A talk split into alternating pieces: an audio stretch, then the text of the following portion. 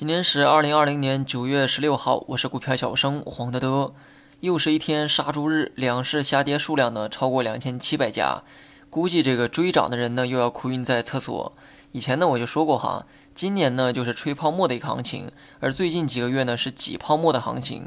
看公司基本面啊，根本是支撑不起现在的价格，靠的呢全部都是人们的预期。个股是这样，大盘呢也是如此。要我说，这个上半年的行情啊，已经完成了全年的涨幅。即便说下半年有机会，它也是波段性的。如果下半年还有机会啊，我认为呢要看两个层面。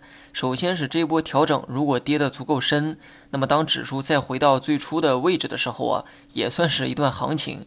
说白了，坑挖的足够深，那么回到地平线的时候，高度呢也算是一个行情吧。那么第二呢，就是要看基本面和政策面的一个走向。下半年消费复苏呢，几乎啊是肯定的。但我认为啊，重点呢还是要看政策或者是外围的一个表现。因为本国经济复苏呢，它需要一个过程，它不可能在某一天呢完全恢复到疫情前的一个水平。而且经济啊是向上恢复，没准估值呢会向下修复。这跟上半年啊正好是相反。上半年呢经济是向下，估值是向上，市场高度呢全靠这个梦想啊在支撑。所以我认为下半年要想行情给力，主要呢还得看政策放水的一个力度。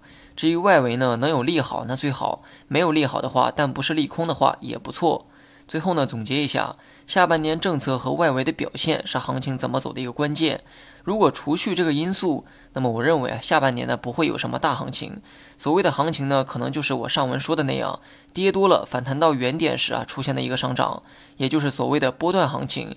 想出现三到七月份那种主升浪行情呢，我认为啊可能性比较低，至少在今年内，我认为是这样。那么长线说完了，再说一下短线哈。短期走势呢，其实没啥可讲的。昨天呢也说过了哈，玩短差的看到三千三百点就可以了。结果今天呢，就真就没过三千三。从配置的角度出发，目前呢还是建议三成仓位。至于下一个短线机会啥时候出现，我也不知道，只能说走一步看一步了。但是今天跌下来啊，也不用太担心。之前说过，短期反弹上去后，还得在底部整理一段时间，所以短期跌太多的可能性啊，它也不大。至少在上一个低点之前啊，还是很有机会再反弹的。所以跌太多的话，你反倒呢是要打起精神来，没准这个第二个做短差的机会呢，它又会出现。好了，以上全部内容，下期同一时间再见。